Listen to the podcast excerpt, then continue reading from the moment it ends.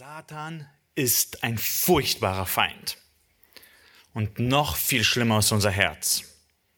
Dieses Herz ist überraschend kreativ im Sündigen und ist so abgrundtief böse. Ja, Satan ist hinterlistig. Er geht umher und sucht, wen er verschlingen kann. Aber wie viel häufiger lauert die Gefahr in unserem Herzen selbst? Unser Herz ist ja nicht gut. Es ist leider voller, voller Sünde. Und was wir uns heute anschauen wollen, ist, wie entkomme ich der Sünde? Wie entkomme ich der Sünde, die in mir ist? Und ich bin überzeugt davon, dass 2. Mose, Kapitel 12, die Verse 15 bis 20 uns heute lernen werden. Dieser Text wird uns erschrecken über die Sünde, die in uns ist. Er wird uns aber auch trösten, weil Jesus für uns gestorben ist. Und er wird uns auch herausfordern, alle Sünde aus unserem Leben zu entfernen. Wir sind im zweiten Buch Mose Kapitel 12 und wir lesen die Verse 15 bis 20. 2. Mose. Sieben Tage lang sollt ihr ungesäuertes Brot essen. Darum sollt ihr am ersten Tag den Sauerteig aus euren Häusern hinwegtun. Denn wer gesäuertes Brot isst vom ersten Tag an bis zum siebten Tag, dessen Seele soll ausgerottet werden aus Israel. Und ihr sollt am ersten Tag eine heilige Versammlung halten. Ebenso am siebten Tag eine heilige Versammlung. Keine Arbeit sollt ihr in diesen Tagen tun, nur was jeder zur Speise nötigt hat, das allein darf von euch zubereitet werden. Und haltet das Fest der ungesäuerten Brote. Denn eben an diesem Tag habe ich eure Herrscher aus dem Land Ägypten herausgeführt. Darum sollt ihr diesen Tag als ewige Ordnung einhalten bei euren künftigen Geschlechtern. Ah, ich mache es gar nicht weiter hier. Am 14. Tag des ersten Monats, am Abend, sollt ihr ungesäuertes Brot essen, bis zum 21. Tag des Monats am Abend. Sieben Tage lang darf sich kein Sauerteig in euren Häusern finden. Denn wer gesäuertes Brot isst, dessen Seele soll ausgerottet werden aus der Gemeinde Israels. Er sei ein Fremdling oder ein Einheimischer im Land. So esst kein ungesäuertes Brot. Überall, wo ihr wohnt, sollt ihr kein, sollt ihr ungesäuertes Brot essen. Bevor wir uns den Text genau anschauen, denke ich, müssen wir die Frage klären, die sich wahrscheinlich euch allen äh, die Frage stellt, die nicht erfahrene Bäcker sind. Was ist eigentlich Sauerteig und was sind ungesäuerte Brote? Damals gab es Hefe in diesen kleinen Päckchen aus dem Supermarkt nicht, auch keine äh, Trockenhefe. Aber die Ägypter hatten ungefähr ab dem dritten Jahrhundert äh, vor Christus äh, Sauerteig entdeckt. Wie funktioniert Sauerteig machen?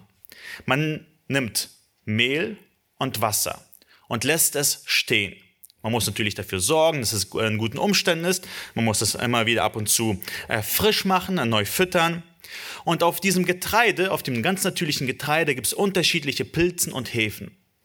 Und diese Hefen fangen sich unter diesen geeigneten Bedingungen an zu vermehren. Und wie ihr auf diesem Bild seht, fängt es an zu blubbern. Die Hefen produzieren Kohlenstoffdioxid und das Ganze macht es so blubberig. Und wenn man jetzt diesen Sauerteig nimmt und in den ganz normalen Teig macht, der keine Hefe bisher hatte, sondern wenn man ihn backen würde, würde er ganz fest sein und äh, ohne Luft. Ähm, wenn man es in den Teig reinmacht, wird der ganze Teig nach ein paar Stunden ähm, durchgehen. Der Sauerteig verbreitet sich durch den ganzen Teig und der ganze Teig wird fluffig und lecker. Also Sauerteig war nicht nur dafür da, dass es fluffig wird, sondern auch, dass es gewisse Geschmacksstoffe da sind, äh, die den Geschmack verbessern. Also ungesäuertes äh, Brot war viel einfacher zu machen, aber es war auch fest und hart und nicht so lecker, während der Sauerteig leckerer war. Also das war die Art und Weise, wie man Sauerteig macht. Aber man wollte ja diesen Prozess von diesem Aufgehen nicht jedes Mal neu machen, wenn du ein Brot backen willst. Das heißt, du willst nicht diese mehrere Tage haben, wo du diesen Sauerteigstarter machst, willst du nicht immer wieder machen. Also was hat man gemacht? Du hast diesen Sauerteigstarter in den Teig gemacht und bevor du das Brot gebacken hast, hast du ein Stück rausgenommen. Das, den Rest des Teiges hast du backen und das Stück, das du rausgenommen hast, hast du wieder in ein Glas gepackt. Man macht es meistens ins Wasser, damit es äh, sich dort wieder zu so einem neuen Sauerteigstarter wird.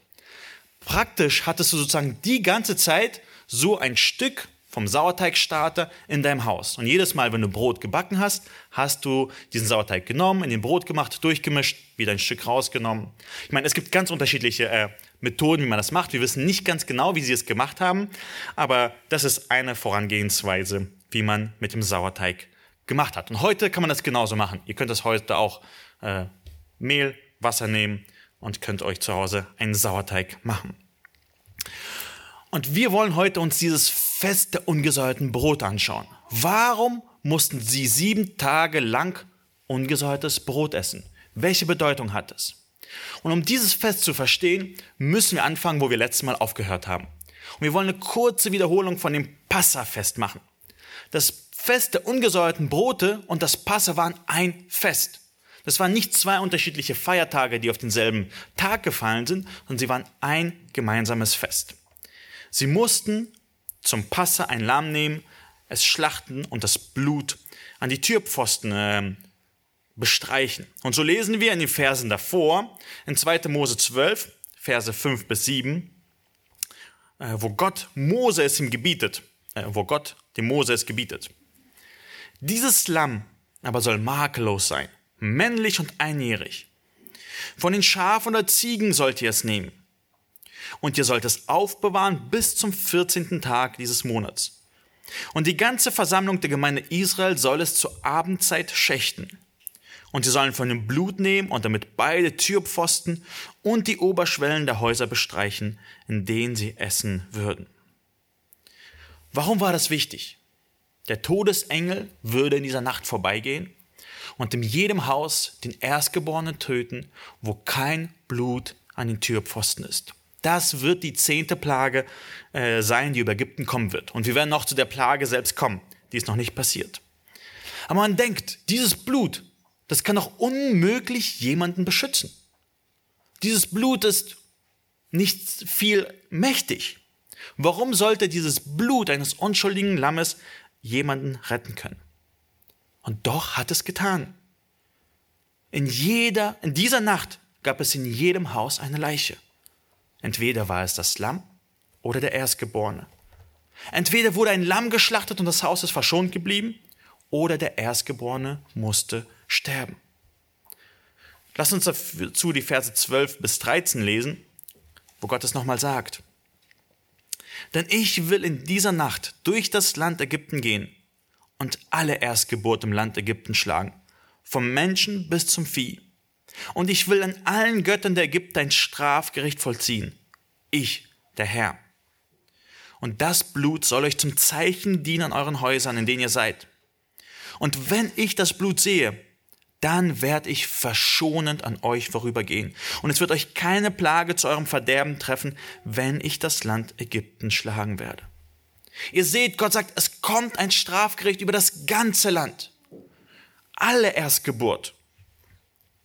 Aber Gott hat auch gesagt, ich werde verschonen. In Vers 13. Ich werde verschonen vorübergehen und den Erstgeborenen nicht töten, wenn was da ist? Wenn Blut an den Türpfosten ist. Das Lamm war die Rettung für die Israeliten. Und es war eine Gegenstandslektion, die Gott dem Volk gegeben hat. Gott wollte ihnen etwas beibringen, nämlich die Lehre über das stellvertretende Sühneopfer. Worum geht es bei der Lehre über das stellvertretende Sühneopfer? Jeder einzelne von uns hat gegen Gott rebelliert, indem wir gesündigt haben. Und der einzig gerechte Lohn für diese Rebellion ist der ewige Tod in der Hölle. Und es gibt nur einen einzigen Ausweg, wie man verschont werden kann davor, wenn jemand Unschuldiges an deiner Stelle stirbt. Und später hat Gott uns in der Schrift auch gezeigt, wer dieser Unschuldige ist, der an unserer Stelle sterben kann. Sein Sohn Jesus Christus, das Lamm Gottes, der selbst Gott ist, wurde Mensch, hat ein perfektes Leben gelebt und starb am Kreuz den Tod eines Gottlosen. Er wurde behandelt wie ein Gottloser von Gott, indem Gott seinen ganzen Zorn auf ihn legte. Am dritten Tag ist er auferstanden und hat allen, die an ihn glauben, ewiges Leben erkauft. Und wenn du heute an ihn glaubst, dann wirst du gerecht gesprochen. Dann wirst du verschont. Dann wird der Zorn Gottes an dir vorübergehen. Warum? Nicht, weil du gut bist, sondern weil jemand anderes an deiner Stelle gestorben ist. Das unschuldige Lamm Gottes. Und das Passa lehrt Israel und uns, dass wir einen Retter brauchen. Sie waren sündig, wir sind sündig, wir verdienen Zorn Gottes.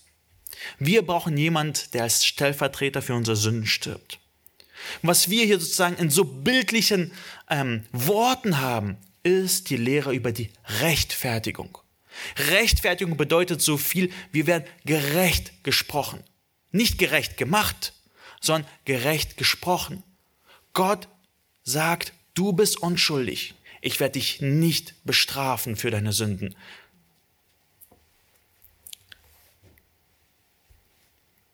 Wisst ihr, es ist auch so schön. Paulus spricht auch darüber. In 1. Korinther 5, die Verse 6 bis 8. Lasst uns sie kurz lesen. Euer Rühmen ist nicht gut. Wisst ihr nicht, dass ein wenig Sauerteig den ganzen Teig durchsäuert? Darum fegt den alten Sauerteig aus, damit ihr ein neuer Teig seid, da ihr ungesäuert seid. Denn unser Passalam ist ja für uns geschlachtet worden, Christus. Paulus sieht das genau so, wie wir es gerade beobachtet haben. Unser Passalam ist ja für uns geschlachtet worden, es ist Christus. Aber schaut, wie Paulus diesen Satz beginnt. Mit welchem Wort beginnt dieser Satz über das Passalam? Denn. Mit einem denn wollen wir etwas begründen, was wir vorher gesagt haben. Und das sehen wir in, Vers, äh, dem Satz davor. Da steht, darum fegt den alten Sauerteig aus, damit ihr ein neuer Teig seid, da ihr ungesäuert seid. Denn unser Passalam ist ja für uns geschlachtet worden. Was wird hier begründet? Warum muss begründet werden, dass unser Passalam für uns gestorben ist? Fegt den alten Sauerteig aus. Haben wir vorhin etwas in 2. Mose von einem Sauerteig gelesen? Ja. Paulus spricht hier über das Fest der ungesäuerten Brote. Dort musste man allen Sauerteig aus dem Haus entfernen und für sieben Tage lang nur ungesäuertes Brot essen. Hier ist es wichtig zu verstehen, dass Paulus hier nicht das ähm, Passafest und das Fest der ungesäuerten Brote erklärt. Nein, er setzt voraus, dass sie es verstanden haben, worüber es geht. Er will es nicht erklären, sondern er setzt es voraus, dass sie es verstanden haben und wendet es an auf einen sehr speziellen Fall. 1. Korinther 5 spricht davon, dass die Gemeinde keine Sünde tolerieren darf. Es ist ein Fall von Gemeindezucht dort. Jemand in der Gemeinde hat sich Christ genannt und war trotzdem ähm, ein unbußfertiger Sünder. Er wollte nicht über die Sünde, in der er lebt, Buße tun. Und Paulus erinnert sich an das Fest der ungesäuerten Brot und sagt, ihr kennt das doch. Es ist absolut nicht in Ordnung, in Sünde zu leben. Ihr müsst heilig leben. Ihr dürft keine Sünde tolerieren. Und dieses Prinzip wendet dann auf die Gemeinde an und sagt, ihr dürft auch keine Sünde unter euren Mitgliedern tolerieren. Wenn jemand in bewusster und unbußfertiger Sünde lebt, dann müsst ihr ihn aus der Gemeinde ausschließen.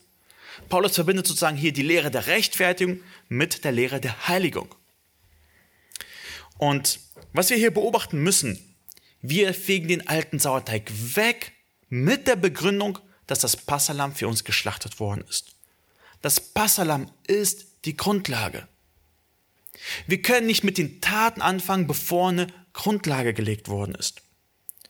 Die Grundlage für das Fest der ungesäuerten Brote ist das Passalam. Wir können nicht einfach anfangen, ich versuche ein besserer Mensch zu werden. Das geht nicht. Paulus macht auch dieselben Verbindungen hier. Fegt aus, denn da muss eine Grundlage liegen, denn das Passalam ist ja für uns geschlachtet worden. Und deswegen ist das Passalam, kommt es zuerst und ist so grundlegend. Du musst, dir müssen zuerst die Sünden vergeben sein, bevor du mit der Heiligung anfangen kannst. Heiligung ist so viel wie Sünde ablegen und mehr wie Gott ähnlich werden. Das ist die Grundlage, die da sein muss. Und wenn wir diese Grundlage haben, wenn du weißt, dass dir die Sünde vergeben ist, können wir zum zweiten Punkt kommen, nämlich lass dein altes Leben hinter dir. Das ist der zweite Punkt, den sehen wir in 2. Mose 12, Vers 15. Dort heißt es, Sieben Tage lang sollt ihr ungesäuertes Brot essen. Darum sollt ihr am ersten Tag den Sauerteig aus euren Häusern hinwegtun. Denn wer gesäuertes Brot isst vom ersten Tag an bis zum siebten Tag, dessen Seele soll ausgerottet werden aus Israel. Wir sehen hier, die sollen zuerst sieben Tage lang ungesäuertes Brot essen. Zweitens, sollen überhaupt keinen Sauerteig im Haus haben. Sie sollen alles wegfegen, alles hinwegtun. Und drittens sehen wir auch das strenge Urteil über den, der sich nicht daran hält. Dessen Seele soll ausgerottet werden aus Israel. Sehr wahrscheinlich, von dem, wie wir es, was wir wissen, war der Sauerteig eine Entdeckung der Ägypter. Die Ägypter hatten ab dem 3. Jahrhundert vor Christus Sauerteig entdeckt und wir haben tatsächlich ein paar mumifizierte, gefühlt mumifizierte äh, Sauerteige von denen in ihren äh, Gräbern gefunden. Und die, man kann sozusagen das, das wirklich das Brot, das die Ägypter hatten, heute anschauen. Also manche waren so wie unsere Brote, wir kennen manche mehr äh, fladenmäßig. Und so wie wir es aus der Geschichte kennen, kannten die Israeliten es wahrscheinlich vorher nicht. Also sie hatten vorher nur ungesäuerte Brote. Ähm, und erst in Ägypten haben sie den Sauerteig gelehrt, äh, gelernt. Und es ist interessant, dass Gott diesen Sauerteig gebraucht, um sein Volk über Heiligung und Sünde zu lernen. Und warum ist es so passend, den Sauerteig als eine Gegenstandslektion für Heilung zu nehmen? Der Sauerteig stand für den zerstörenden, äh, zerstörerischen Einfluss vom Götzendienst. Und das ist, wenn man so darüber nachdenkt, das ist unglaublich passend. Sie haben den Sauerteig in Ägypten kennengelernt. Jeder hatte Sauerteig in seinen Häusern. Und man braucht nur ein bisschen Sauerteig, um den ganzen Teig sauer werden zu lassen. Ein kleiner Klumpen Sauerteig wird den ganzen ungesäuerten Teig innerhalb von Stunden durchdringen und auch zu einem Sauerteig machen. Wir müssen hier aber klarstellen, es ist nicht so, dass Sauerteig per se schlecht ist. Sie mussten das jedes Jahr machen. Das heißt, jedes Jahr mussten sie den Sauerteig wegmachen.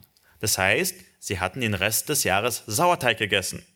Also es war nicht so, dass sie nie Sauerteig essen durften. Und Gott gebietet sogar zu einem ganz bestimmten Dankesopfer, dass die Israeliten Sauerteig darbringen sollten. Also Sauerteig ist nicht schlecht. Es ist okay, Sauerteigbrot zu essen. Aber dennoch ist der Sauerteig eine geniale Illustration, die Gott äh, uns gegeben hat. Ägypten war eine gottlose Nation, die gegen Gott rebelliert hat. Und sie war sozusagen die Quelle für diesen Sauerteig, den die Israeliten hatten. Sie wussten, woher sie den Sauerteig haben. Und es ist auch eine geniale Illustration, weil Sünde ist ja nicht nur außerhalb von uns. Nein, sie ist in unseren Herzen, genauso wie der Sauerteig in ihren Häusern war. Israel war nicht unschuldig. Sie hatten Götzen, die Götzen Ägypten in ihren Herzen. Josua spricht davon, ähm, nachdem sie schon ins verheißene Land gekommen sind, sagt er zu dem Volk, so tut nun, sprach er, die fremden Götter hinweg von euch, die in eurer Mitte sind, und neigt euer Herz zu dem Herrn, dem Gott Israels. Sünde ist nicht nur außerhalb von uns, nein, sie ist in unseren Herzen. Und ein weiteres ähm, Argument, warum äh, der Sauerteig so ein gutes Beispiel für Sünde ist, weil Sünde genauso wie Sauerteig unser ganzes Herz erfasst. Es bleibt nicht nur immer ein wenig Sünde in unserem Herzen. Einem dreckigen Gedanken folgt bald der nächste und es dauert nicht lange, bis daraus eine Tat wird. Unzufriedenheit vermehrt sich rasant und man wird gegen alles und jeden unzufrieden. Und Liebe zum Geld, die wird nicht satt, bis sie das ganze Herz ergriffen hat. So ist Sauerteig ein ziemlich gutes Beispiel für Sünde. Und was Gott hier also sagen will mit dem Sauerteig, er sagt, lasst die Götter und den Götzendienst von eurem alten Leben hinter euch. Schmeißt es weg. Behaltet nichts davon. Das alte Leben ist von Satan und der Rebellion gegen Gott geprägt, von der Sünde. Israel war nicht Sünder, nur weil sie im sündigen Ägypten waren. Nein, dieses sündige Leben war in ihren Herzen. Und jetzt ist die große Frage. Wie wichtig ist das zweite Fest, das Fest der ungesäuerten Brote? Wir haben vorhin uns angeschaut und festgestellt, dass das Passa ziemlich wichtig ist. Das Passa steht für die Rechtfertigung, dass wir von Gottes Zorn befreit werden. Und jetzt die Frage, wie wichtig ist das zweite Vers, äh, das zweite Fest, das Fest der ungesäuerten Brote? Das steht nämlich für die Heiligung. Der Prozess, wo wir gegen Sünde in unserem Leben kämpfen. Wir müssen uns nochmal erinnern. Es war ein Fest. Es waren nicht zwei unterschiedliche Sachen. Für Gott gingen diese beiden Sachen Hand in Hand. Ja, sie haben eine zeitliche Abfolge. Zuerst das Passa, dann das Fest der ungesäuerten Brote. So hat auch die Rechtfertigung zeitlichen Vorrang vor der Heiligung. Aber sie gehören einfach zusammen. Man kann sie nicht trennen. Als die Israeliten das Passalam geschlachtet haben, haben sie auch angefangen, den Sauerteig aus dem Haus zu entfernen. Das Lamm hat sie gerettet, aber trotzdem mussten sie den Sauerteig rausfegen. Und zwei Sachen müssen wir hier aber klarstellen. Erstens, du kannst dich nicht selber retten. Du musst nur das Blut des Lammes annehmen. Und die zweite Sache, die wir feststellen müssen, du musst gegen Sünde in deinem Leben ankämpfen. Wir dürfen das Passa nicht überspringen. Ich habe schon so viele Gespräche gehabt, wo ich frage, bist du heute gerettet? Wenn du heute sterben würdest, würdest du in den Himmel kommen? Oh, wie oft habe ich die Antwort gehört, nein, ich bin mir nicht sicher, ich denke nicht. Dann habe ich oft nachgefragt, warum denn nicht? Was hindert dich daran, gerettet zu werden? Und oft kam die Antwort, oh ja, ich muss mit meinem Leben klarkommen. Ich muss noch mit einigen Sünden brechen. Ich muss erst besser werden, bevor ich Christ werde. Aber das stimmt nicht. Das ist die größte Lüge, die du dir einreden kannst. Du wirst nämlich nie genug gut werden, um Christ zu werden. Das ist auch, was das Passa uns lehrt. Ein unschuldiges Lamm muss sterben, damit das Haus gerettet wird. So ist es auch mit Jesus. Er ist für die Sünde der Welt gestorben, damit jeder, der an ihn glaubt, gerettet wird. Nicht jeder, der sich gut genug bemüht oder der genug gegen Sünde im Leben gekämpft hat. Nein. Es gibt nur einen einzigen Weg zur Rettung. Es gibt nur einen einzigen Weg in den Himmel. Nämlich die Rechtfertigung durch das Blut des Lammes. Du kommst nicht in den Himmel, weil du mehr die Bibel gelesen hast oder mehr gebetet hast. Du kommst nicht in den Himmel, weil du irgendwelche Wohltaten getan hast. Es gibt nur einen einzigen Weg in den Himmel. Durch das Passalam. Du musst nicht besser werden, um Christus zu bekommen, um das ewige Leben mit ihm. Du musst nur etwas annehmen, nämlich das Blut des Lammes. Aber das Fest der ungesäuerten Brote ist nicht sinnlos und wertlos. Wir können nicht sagen, wir sind jetzt gerettet und wir können leben, wie wir wollen. Und leider gibt es heute Tendenzen, die diese Rettung durch den Glauben, das Passafest so sehr betonen, aber das zweite Fest vergessen. Es in den Hintergrund gerät. Sie sagen nicht, ihr dürft sündigen. Das wäre offensichtlich Irrlehre. Aber sie meinen, dass Heilung automatisch passiert wenn wir uns einfach nur genug an der Rettung erfreuen, wenn wir einfach nur genug auf das Passalam schauen, dann passiert die Heilung automatisch im Leben. Nein, das stimmt nicht.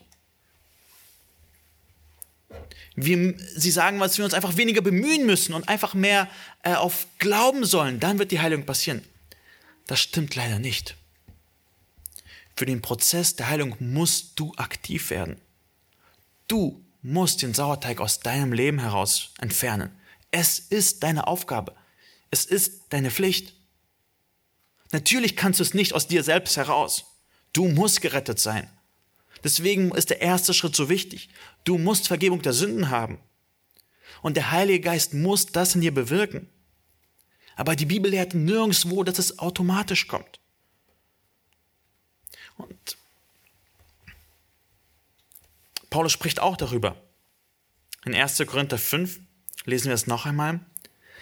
Darum fegt den alten Sauerteig aus, damit ihr ein neuer Teig seid, da ihr ja ungesäuert seid. Denn unser Passalam ist ja für uns geschlachtet worden. Wir müssen den alten Sauerteig ausfegen. Schaut mal, welcher Sauerteig es ist. Es ist der alte. Es ist nicht irgendein Sauerteig, es ist der alte.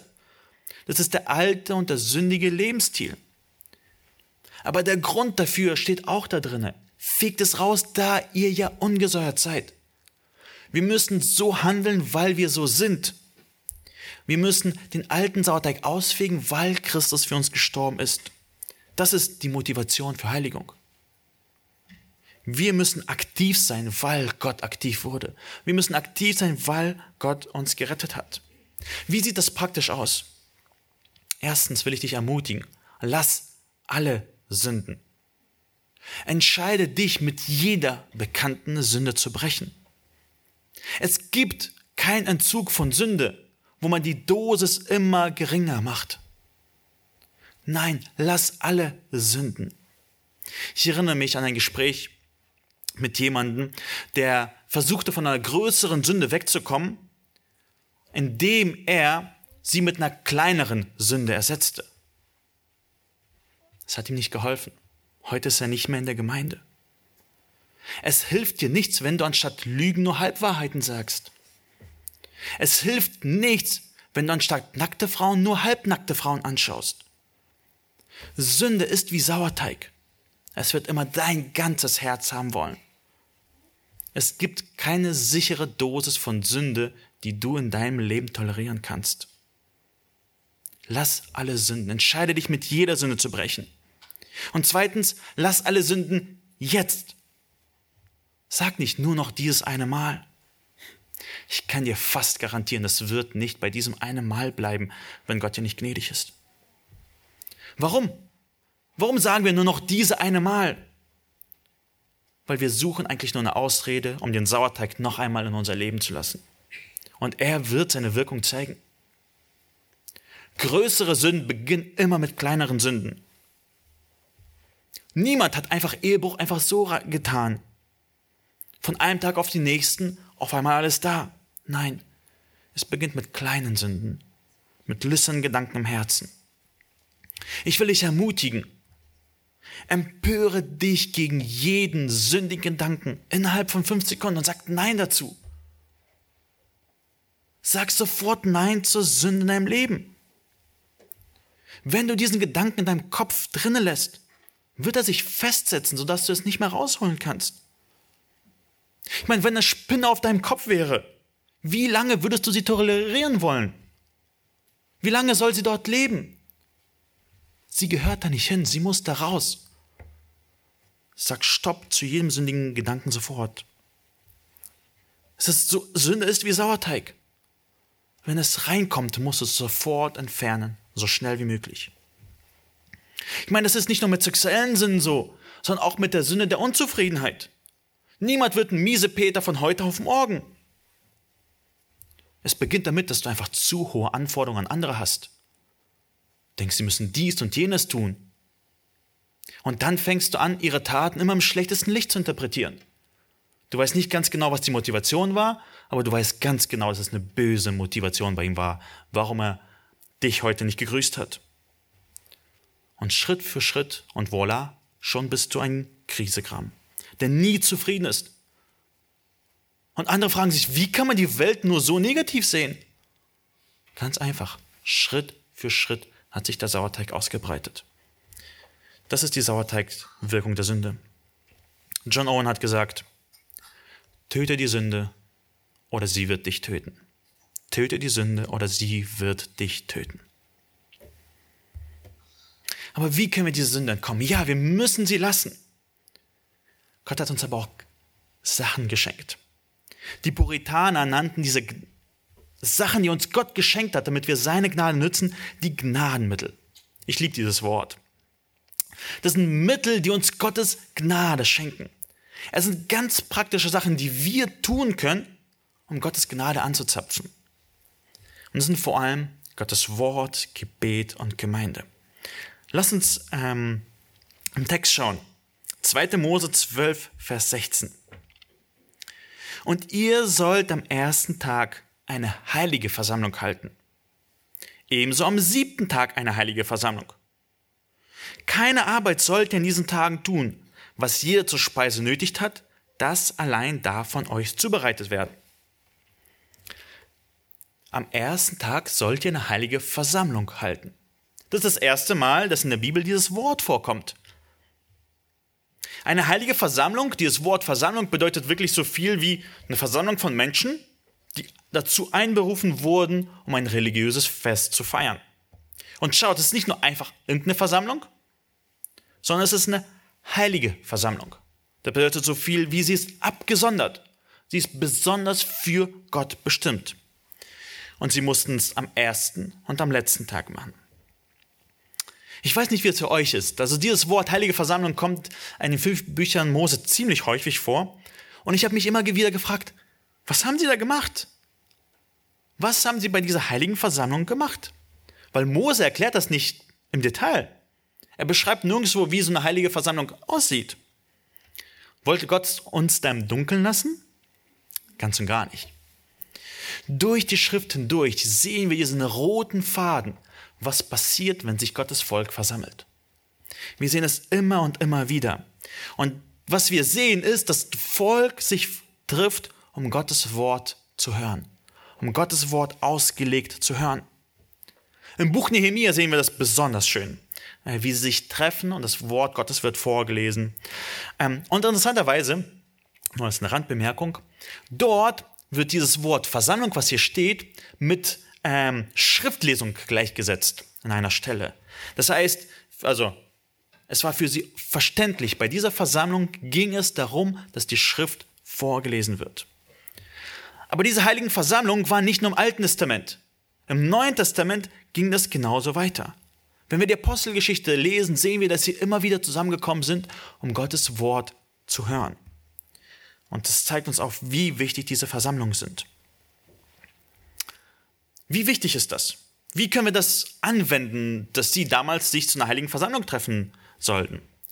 Ich bin davon überzeugt, dass wir ohne große Mühen von den Versammlungen, die sie hatten, zu unseren Gottesdiensten ziehen können und müssen. Gott war es immer wichtig, dass seine Kinder sich treffen, um sein Wort zu hören. Im Alten Testament, vor der Gefangenschaft, nach Gefangenschaft, im Neuen Testament und durch die ganze Kirchengeschichte hindurch hat sich Gottes Volk versammelt, um sein Wort zu hören. Und warum ist das wichtig? Das ist ein Gnadenmittel. Bei diesem Fest sollten die Israeliten über Heilung nachdenken. Aber Gott schenkt ihnen auch etwas ganz Praktisches, nämlich wo sie zusammenkommen und Gottes Wort hören. Sie brauchten das ganz dringend. Sie mussten sich treffen, um Gottes Wort zu hören. Und das ist, wie Gott Heiligung in uns bewirkt. Dieser Gottesdienst, den haben wir dringend nötig. Wir kommen nicht hierher, um nur unsere Freunde zu sehen. Wir kommen hierher, weil so viel Sünde in unserem Leben ist. Und wir brauchen Gottes Wort. Wenn du gegen Sünde in deinem Leben kämpfen willst, ist der erste Schritt, den du tun solltest, geh zum Gottesdienst. Geh dorthin, wo die Gemeinde sich versammelt und wo die Bibeln offen sind. Das ist, wo du sein musst. Das ist ein Mittel, das Gott dir praktisch gegeben hast. Wenn du gegen Sünde kämpfen willst, musst du nicht sagen, ach Herr, befreie mich doch endlich davon. Gott hat dir etwas gegeben, was du tun kannst. Du kannst zum Gottesdienst gehen, wenn du die Möglichkeit dazu hast. Der Hebräerbriefschreiber muss uns genauso davor warnen, diese Versammlung nicht zu verlassen, weil sie so wichtig sind. Dort heißt es in Hebräer 10, und lasst uns aufeinander Acht geben, damit wir uns gegenseitig anspornen zur Liebe und zu guten Werken. Wie, wie spornen wir uns an? Zur Liebe und zu guten Werken? Anders gesagt, Heiligung?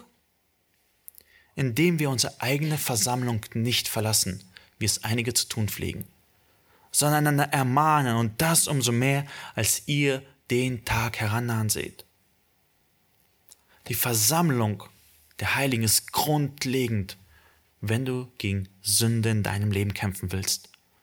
Wenn du die Versammlung verlässt, wuchert diese Sünde in deinem Leben. Und wisst ihr, was noch Gott dazu sagt? Im zweiten Teil des Verses. Keine Arbeit sollt ihr an diesen Tagen tun. Nur was jeder zur Speise nötigt hat, das allein darf von euch zubereitet werden. Wir sehen, dass Israel in diesen beiden Tagen nicht arbeiten durfte. Um welche Arbeit geht es? Durften sie gar nicht mehr essen? Nee. Sie durften das tun, was zur Speise nötig ist. Also die notwendigen Sachen durften sie tun. Aber was für eine Arbeit meint Gott hier? Und es ist interessant, vom Wort her selbst spricht es über geplante Projekte. Sachen, die ich plane, damit ich meine Projekte voranbringe. Das sind Arbeiten im Haus, Arbeiten für meine Arbeitsstelle oder Schule. Wäre das heute? Den Israeliten musste verboten werden, an den Tagen, wo diese Versammlung ist, zu arbeiten. Warum? Weil sie sich sonst keine Zeit dafür nehmen würden. Ich meine, so sind wir gefallene Menschen. Irgendwie widerstrebt sich alles in uns, Zeit für Gott zu nehmen. Wenn du stille Zeit am Morgen nicht einplanst, wirst du niemals die Bibel lesen am Morgen. Wenn du dir nicht Zeit freinimmst für den Gottesdienst, würde niemand heute hier sein. Irgendwas in uns widerstrebt sich dagegen, Zeit für Gott zu nehmen. Und deswegen müssen wir uns einplanen, Zeit für Gott zu nehmen. Wenn du es nicht einplanst, wirst du nie Zeit dafür finden. Es wird immer viele Aufgaben in deinem Leben geben. Und die Aufgaben werden immer mehr werden. Deswegen müssen wir uns entscheiden, keine Arbeit zu tun. Israel musste verboten werden zu arbeiten, damit sie Zeit für Gott haben. Ich meine, kann es sein, dass Gott uns manchmal ins Krankenbett legt, weil wir einfach viel zu viel machen und zu wenig Zeit mit Gott verbringen? Und nicht selten, selbst nur in dieser Gemeinde, können viele davon bezeugen, dass das Krankenbett sie geistlich vorangebracht hat, weil sie endlich Zeit für Gottes Wort haben, hatten. Oder die Corona-Zeit. Warum war sie geistlich so fruchtbar? Weil man so wenig anderes machen konnte.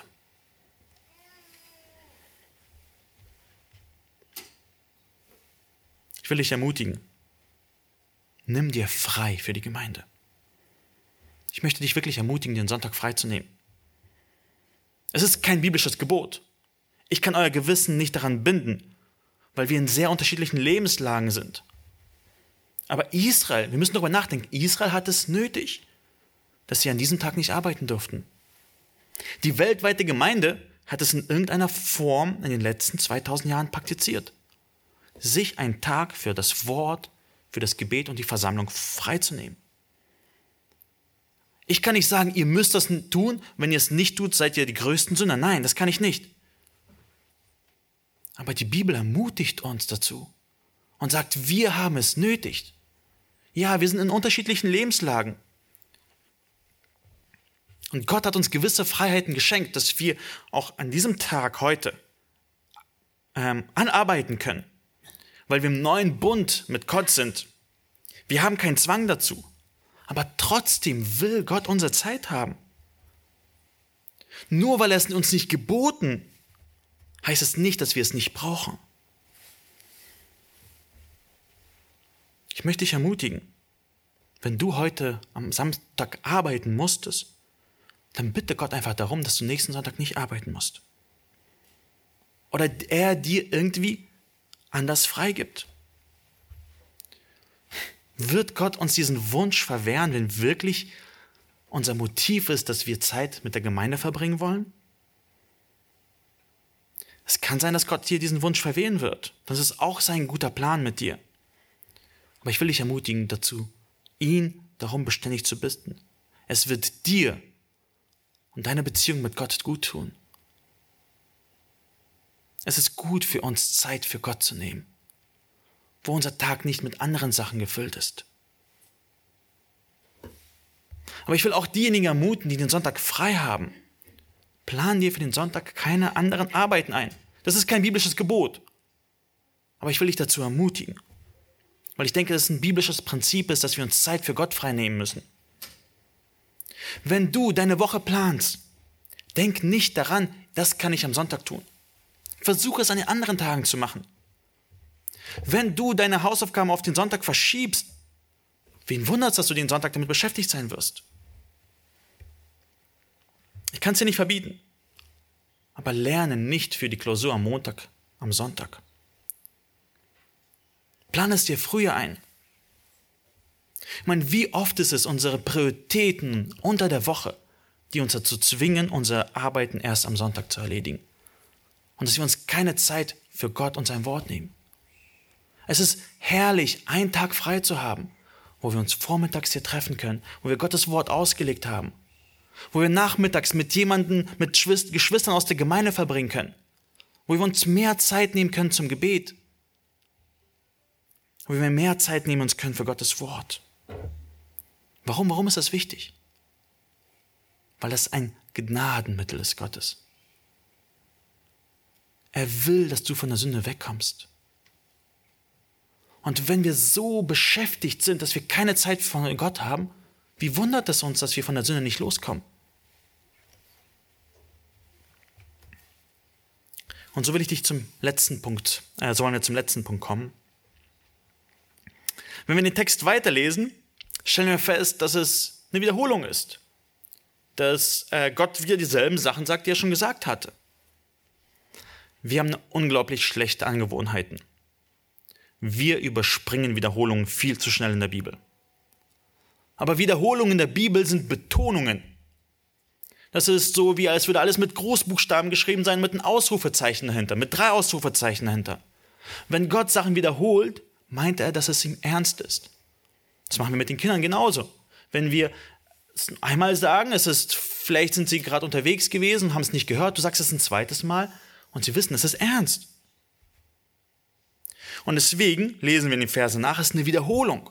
Gott sagt es noch einmal, um es zu betonen. Und so lesen wir Vers 17, 18. Und haltet das Fest der ungesäuerten Brote denn eben an diesem Tag habe ich eure Herrscher aus dem Land Ägypten herausgeführt. Darum sollt ihr diesen Tag als ewige Ordnung einhalten bei euren künftigen Geschlechtern. Am 14. Tag des ersten Monats, am Abend, sollt ihr ungesäuertes Brot essen bis zum 21. Tag des Monats am Abend. Israel musste dieses Fest nicht nur einmal feiern, sondern regelmäßig. Da steht eine ewige Ordnung. Sie mussten sich jedes Jahr daran erinnern, am ersten Monat, dass sie aus Ägypten herausgerettet sind, dass Gott sie herausgeführt hat, dass er sie gerettet hat, indem sie allen Sauerteig rausfegen. Okay, da steht ewige Ordnung. Müssen wir das auch machen? Ist die Gemeinde auch verpflichtet, das Fest der ungesäuerten Brote zu machen, zu feiern? Im ersten Monat am 14. Tag? Nein, das Fest war für Israel. Christus hat das Fest erfüllt. Das verstehen wir vielleicht besser, wenn wir darüber nachdenken, wozu war dieses Fest da. Das Fest war dazu da, ständig das Volk Israel zu erinnern, dass sie einen Retter brauchen, das Passalam, und dass sie sich von der Sünde befreien müssen. Die Feste hatten diesen Sinn, dass Israel erkennt, dass sie einen Retter brauchen. Und wenn dieser Retter kommt, dass sie ihn annehmen. Paulus spricht auch über dieses Fest. Wir hatten ja schon die Stelle gelesen. In Vers 8 sagt er dann, so wollen wir denn nicht mit dem alten Sauerteig Fest feiern, auch nicht mit dem Sauerteig der Bosheit und Schlechtigkeit, sondern mit ungesäuerten Broten der Lauterkeit und Wahrheit. Will Paulus sagen, dass wir das Fest feiern müssen? Dass wir eine Woche lang keinen Sauerteig essen? Nein. Schaut mal, was er sagt auch nicht mit dem Sauerteig, nicht mit Sauerteig der Bosheit und Schlechtigkeit, sondern mit ungesäuerten Broten der Lauterkeit und Wahrheit. Er sieht dieses Fest in seiner Durchführung als erfüllt an, aber wir können jetzt den wahren Grund hinter dem Fest leben, und zwar beständig. Wir feiern das Fest der ungesäuerten Brote nicht sieben Tage im Jahr, sondern das ganze Jahr, weil wir das Prinzip hinter dem Fest ausleben, nämlich das Prinzip der Heiligung. Das Ziel des Festes war nicht die ungesäuerten Brot in sich selbst, weil sie irgendwie so besonders wären. Nein. Das Ziel des Festes war, das Volk Gottes an die Heiligung zu erinnern. Und wir als Christen können es wirklich ausleben. Wir können dieses Fest Tag für Tag feiern. Nicht indem wir gewisses Brot nicht essen, sondern indem wir das, den Sauerteig der Bosheit und Schlechtigkeit raustun und die ungesäuerten Brote der Lauterkeit und Wahrheit in unser Leben nehmen. Und trotzdem sehen wir, dass es wir immer und immer wieder machen müssen. Wir müssen uns regelmäßig auch prüfen. Paulus sagt es in einem Vers in 2. Korinther, prüft euch selbst, ob ihr im Glauben seid. Stellt euch selbst auf die Probe. Wir müssen uns immer wieder prüfen. Ist Sauerteig in meinem Leben? Wir müssen uns immer wieder daran erinnern, dass der Sauerteig so schnell in unser Leben kommt. Und dann in Versen 19 bis 20 wiederholt er wieder das, was er schon vorher gesagt hatte. Und es ist eine Betonung für uns. Sieben Tage lang darf sich kein Sauerteig in euren Häusern finden. Denn wer gesaltetes Brot ist, dessen Seele soll ausgerottet werden aus der Gemeinde Israels. Er sei ein Fremdling oder ein Einheimischer im Land. So esst kein ungesäuertes Brot. Überall, wo ihr wohnt, sollt ihr ungesäuertes Brot essen. Gott meint es wirklich ernst. Gewisse Juden haben dieses Fest ähm, übertrieben. Einmal im Jahr haben sie wirklich jede einzelne Kleidungsstück ausgeschüttelt. Alle Geschirrschränke wurden ausgeräumt. Und wenn eine Maus durchs Zimmer lief, könnte es ja sein, dass sie ein Stück Brot, Sauerteig in ihrem Mund hat, und dann haben sie gezittert. Das ist nicht die Bedeutung von diesem fest, dass wir zittern müssen und irgendwo äh, vor allem Sauerteig Angst haben müssten. Aber ich denke, wir sollten viel gründlicher sein als die Juden, die dieses Fest missverstanden haben. Wir müssen uns wirklich fürchten, auch nur ein Krümmel Sünde in unserem Leben zurückzulassen. Gott meint es wirklich ernst mit der Heiligung. Wir können uns kaum vorstellen, wie Gott Sünde hasst mit seinem ganzen unendlichen Wesen hasst er Sünde vom tiefsten Herzen. Er kann sich Sünde gar nicht mal anschauen. Sein feuriger Zorn wird immer gegen Sünde brennen. Er wird nie verlöschen. Lasst uns über Sünde genauso denken, wie Gott über Sünde denkt. Lasst uns Sünde genauso ernst nehmen, wie Gott sie ernst nimmt.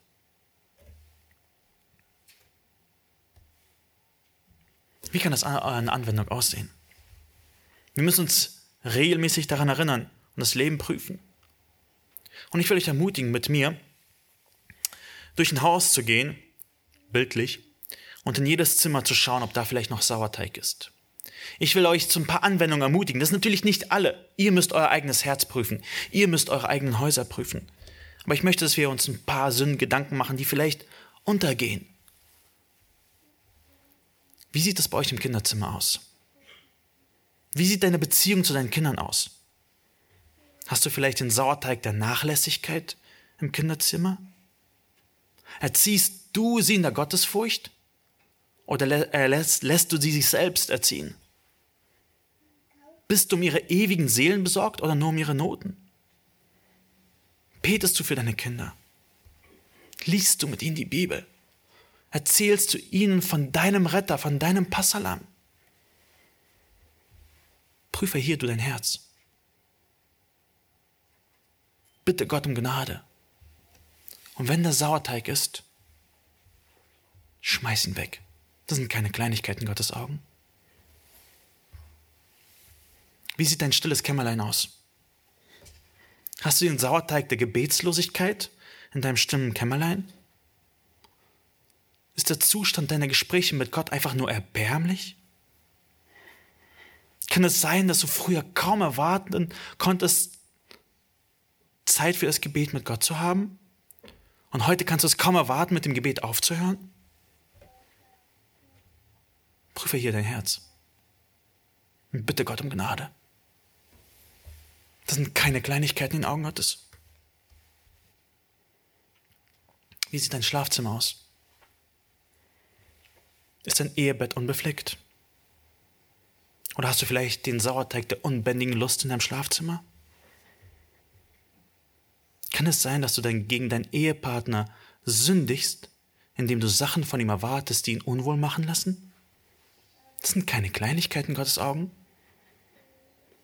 Schaust du fremden Frauen hinterher, wenn es niemand sieht?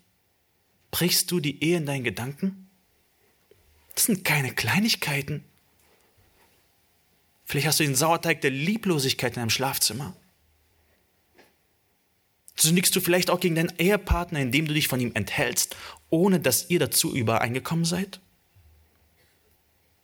Verabscheust du deinen Partner, weil er nicht immer liebenswürdig ist? Prüfe hier dein Herz und bitte Gott um Gnade. Wie sieht dein Wohnzimmer aus? Womit verbringst du denn Zeit? Hast du vielleicht den Sauerteig der Unterhaltung in deinem Wohnzimmer? Isst du dein Abendessen mit deiner Familie oder mit deinem Handy? Ist YouTube mehr an oder die Bibel offen? Worüber drehen sich die Gespräche bei euch im Wohnzimmer? Über belangloses Zeug oder über ewige Dinge? Prüfe hier dein Herz und bitte Gott um Gnade. Das sind keine Kleinigkeiten. Und wie sieht dein Arbeitszimmer aus? Hast du vielleicht einen Sauerteig der Untreue in deinem Arbeitszimmer? Bist du treu mit deinen Aufgaben? Bist du treu mit deiner Zeit? Oder verschwendest du vielleicht das Geld deines Arbeitsgebers? Prüfe hier dein Herz und bitte Gott um Gnade. Das sind keine Kleinigkeiten. Und wisst ihr, Sauerteig in einem Zimmer wird nicht in einem Zimmer bleiben. Er wird alle anderen Zimmer ergreifen. Ich will dich hier aber nicht entmutigen. Wenn du heute gerettet bist, dann weißt du, dass dein Passalam für dich gestorben ist. Aber wir können mit dem Psalmisten sagen, erforsche mich, o oh Gott, und erkenne mein Herz. Prüfe mich und erkenne, wie ich es meine. Und sieh, ob ich auf bösen Weg bin und leite mich auf den ewigen Weg. Wisst ihr, es macht einen großen Unterschied, was man mit dem Wissen über Sünde in seinem eigenen Leben macht. Wenn du weißt, da ist Sünde, kannst du auf zwei Arten reagieren. Du kannst sie tolerieren und sagen, ja, da ist Sünde, na gut, ist doch jeder so. Oder du kannst sie als einen Fremdkörper ansehen. Du weißt, da ist Sünde und du weißt, sie muss raus. Vielleicht denkst du, ah, irgendwie will ich nicht Sünde in meinem Leben finden. Das wird mich doch so negativ stimmen. Und das will ich ja nicht. Ich will ja glücklich sein. Das hört sich vielleicht gut an, aber es ist der falsche Ansatz. Gehorsam macht glücklich, nicht Sünde macht glücklich. Sauerteig wird dich nur sauer machen. Du kannst nur dann glücklich werden, wenn du dieses Fest feierst wenn du Sauerteig aus deinem Leben heraus tust. Es ist wichtig, gib nicht auf. Und so kommen wir zum Schluss. Wie kann ich der Sünde entkommen?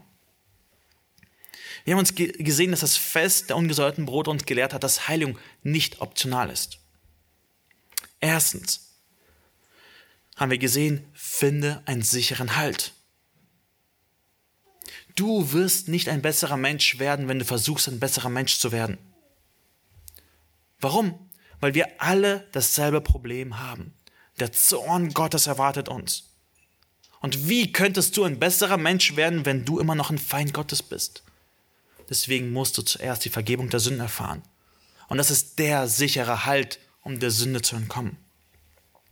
Zweitens haben wir gesehen, dass du dein altes Leben hinter dir lassen musst. Du musst die bewusste Entscheidung treffen, mit allen bekannten Sünden zu brechen. Dann haben wir gesehen, dass Gott uns Gnadenmittel schenkt, nämlich die Gemeinde, Gottes Wort, das Gebet. Und viertens haben wir gerade uns angeschaut, dass wir unser Herz regelmäßig prüfen müssen. So schmerzhaft das doch ist, doch so heilsam und glücklich machend ist das. Nicht alle Medizin schmeckt, aber wir brauchen sie. Und so will ich Gott um Gnade noch bitten. Ihr dürft gerne mit mir aufstehen. Und ich möchte mit uns zusammen beten. Danke, Herr, für dein Wort. Danke, Herr, dass du diese Sünde hast. Danke, Herr, dass du die Sünde verabscheust vom tiefsten Herzen. Und danke dir, Herr, dass wir dir nicht egal sind und dass du auch die Sünde in unserem Leben hast und du willst sie aus uns herausbekommen. Danke dir, Herr, für die Erinnerung, dass wir in der Heiligung leben müssen, dass wir heilig sein sollen, so wie du heilig bist, Herr. Und ich bitte dich, Herr, für jeden Einzelnen hier, Herr, dass er heilig wird wie du. Wenn er heute noch unbekehrt ist, bitte ich dich, Herr, dass du ihn rettest, dass er erkennt, dass er es selber nicht schafft, sondern deine Gnade braucht. Und ich bitte dich für jeden, dessen Blut, ähm, des, den du durch dein Blut reingewaschen hast, Herr, dass du heute ermutigst und stärkst, wirklich ähm, gegen Sünde zu kämpfen, keine Kompromisse zu machen, keine einzige Sünde im Leben zu tolerieren, sondern auf deine Gnade zu schauen, äh, gegen die Sünde anzukämpfen. Danke, Herr, für dein Wort. Danke dir, Herr, äh, dass du gut bist, Herr. Danke dir, Herr, dass wir dich darum bitten dürfen, dass du auch äh, Gutes in unserem Leben tust, indem du uns von jeder Sünde aus unserem Leben befreist, Herr. Danke, Herr, dass du gnädig bist.